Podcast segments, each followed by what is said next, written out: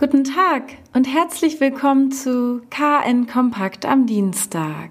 Nach dem Wasser fließt nun auch der Verkehr entlang des Holzenfliets in der Kieler Innenstadt. Seit dieser Woche dürfen Busse erstmals wieder über den gestreiften Asphalt der Holzenbrücke fahren. Die neu gestaltete Straße entlang der beiden Becken des Holzenflets ist allerdings nicht nur für den öffentlichen Nahverkehr. Auch Radfahrer dürfen diesen Abschnitt der Holzenbrücke befahren, in dem Tempo 20 und das Halteverbot gilt. Den Abschnitt der Andreas-Geig-Straße zwischen Hafenstraße und Waldbootshafen dürfen zudem Taxen und Lieferfahrzeuge nutzen. Pro Tag befahren nun etwa 1400 KVG-Busse den Bereich zwischen Holzenfleet, Bootshafen und Martensdamm. Davon kommen 850 direkt an den Becken vorbei. Die anderen biegen in Richtung Bootshafen ab.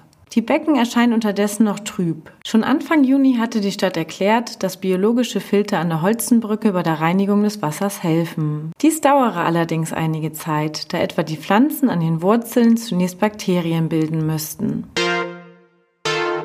Gleich bei sechs Reiserückkehrern aus der Türkei wurde in Neumünster am Montag eine Covid-19-Erkrankung festgestellt. Ein Ehepaar und dessen drei Kinder sowie eine weitere Frau wurden vom Gesundheitsamt der Stadt Neumünster umgehend in häuslicher Quarantäne isoliert. Seit Beginn einer zweiten Welle in den Sommerferien sind es jetzt bereits 17 neue Fälle in Neumünster. Zuvor hatte die Zahl der Infizierten monatelang bei 79 gelegen. Jetzt sind es schon 96. Die neuen Fälle betreffen nahezu alle Menschen, die von Reisen zurückgekehrt sind. Vor dem Bahnhof Neumünster steht immer noch die mobile Teststation. Dort können Reiserückkehrer sich kostenlos auf das Virus testen lassen.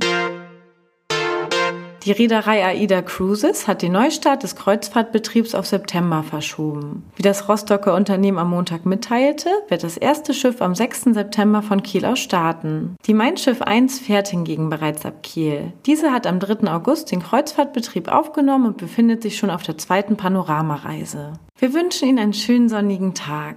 Weitere Neuigkeiten aus Kiel, Schleswig-Holstein und der Welt finden Sie jederzeit unter kn-online.de.